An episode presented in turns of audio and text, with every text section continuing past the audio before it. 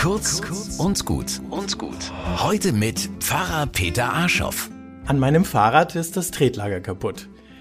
Es knackt beim Treten, mal lauter, mal leiser. Das Ersatzteil habe ich schon seit Monaten da. Gut, suchen und bestellen ist der einfache Teil. Aber im Winter werden die Finger immer so kalt beim Ein- und Ausbauen. Und auch wenn sie nicht mehr kalt werden, sind sie hinterher voll Öl und ich muss sie mühsam wieder sauber schrubben. Ich habe noch nie ein Tretlager gewechselt. Vielleicht geht ja etwas schief.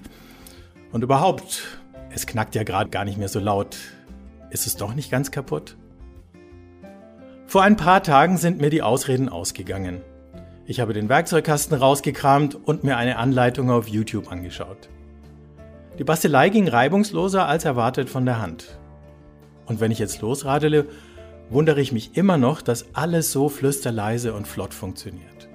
Und darüber, dass ich das so unnötig lange vor mir hergeschoben habe. Was hilft gegen diese Mischung aus Trägheit und Angst vor dem Scheitern? Das gibt es ja auch in anderen Lebensbereichen.